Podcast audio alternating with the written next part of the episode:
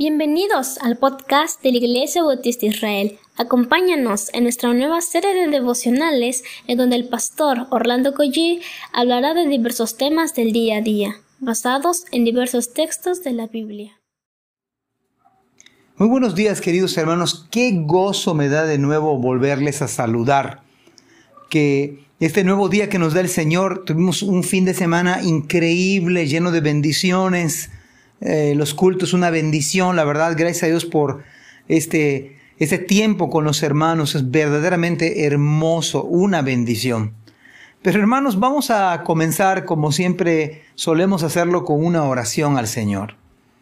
Señor, gracias porque en tu sabiduría, en tu misericordia nos das un nuevo amanecer y nos permites otra vez buscarte, Señor, de una manera sincera, de una manera sencilla, Señor, pero verdaderamente queremos que tú nos sostengas, nos muestres el camino.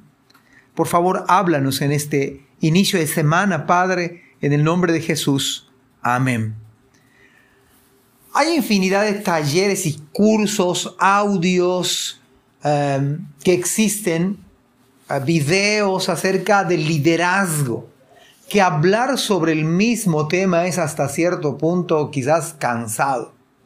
Tenemos incluso una cultura de liderazgo, donde se platica en las redes sociales, casi toda empresa paga a expertos para capacitar a su personal, para ser eficaces líderes en un mundo que pide a gritos un liderazgo correcto.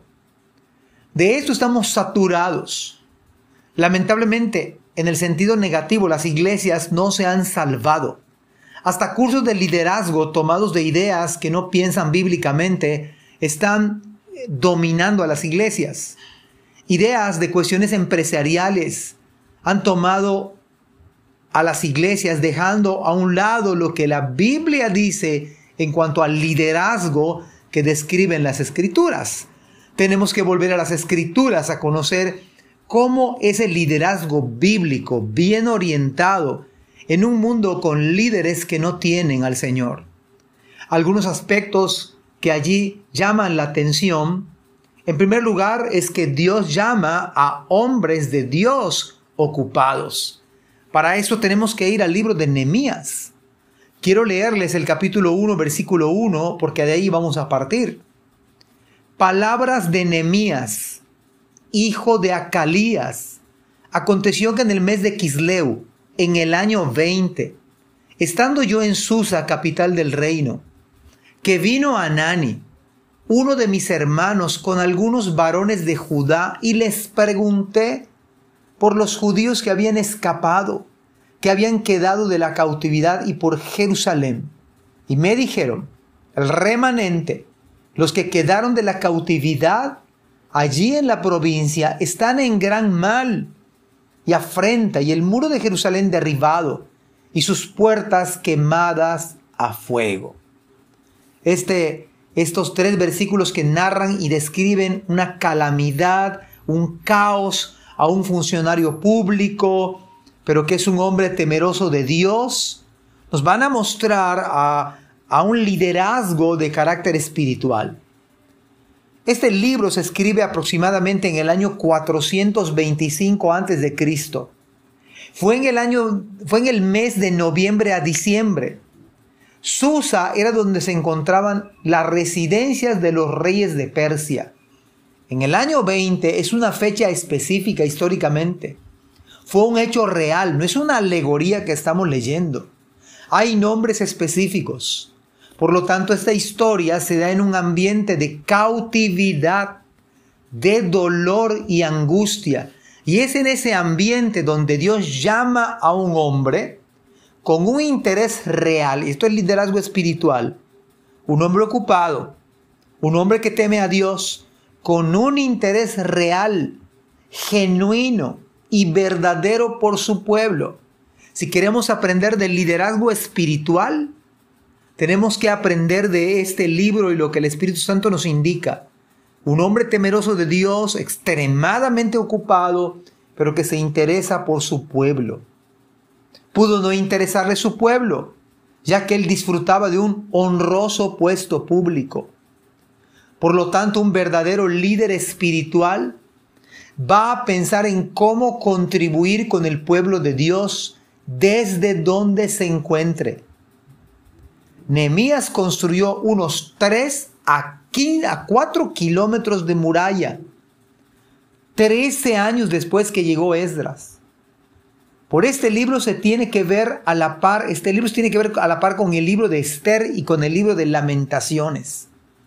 En la providencia de Dios, los judíos tenían puestos importantes en el mundo. Esther, la reina persa, Nemías, Esdras, ese es el liderazgo espiritual. Sin embargo, el protagonista no es Nemías, tampoco el pueblo judío. El protagonista de esta historia sigue siendo Dios. Dios mismo quien rige, Dios mismo quien dirige el destino de este mundo caído. Las noticias cuando fueron escuchadas por Nehemías eran sumamente devastadoras.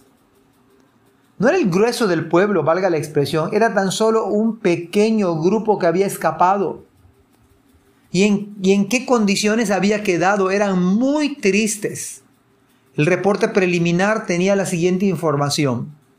El pueblo de Dios estaba en gran mal, estaba en afrenta, el muro de Jerusalén derribado y sus puertas quemadas. Un líder de Dios estará interesado por la condición de la gente, de la condición de su pueblo, por la situación de su país. No estaremos cómodos si nuestro pueblo perece, como no debemos estar cómodos si nuestra iglesia no avanza. Algo tendremos que hacer. El día de mañana, si Dios nos da vida, o en esta semana veremos la segunda parte, ¿qué hacer? Si usted es un hombre de Dios que teme a Dios, Dios le llama a, una a personas ocupadas para ser líderes espirituales. Y es lo que queremos aprender en esta semana, o parte de esta semana, cómo ser un líder bíblicamente. Mis amados hermanos, tenga usted un extraordinario día, que el Señor le bendiga en su trabajo, en su familia, con nuestros hijos, y que también podamos crecer espiritualmente hablando. Que Dios nos bendiga. Amén. Gracias por escuchar este podcast. Te invitamos a compartirlo y a seguirnos en nuestras redes sociales para que no te pierdas el contenido que tenemos preparado para ti. También nos puedes encontrar en nuestra página web www.ibimerida.org y contáctanos al correo ibismerida.gmail.com. Gracias por acompañarnos. Hasta la próxima.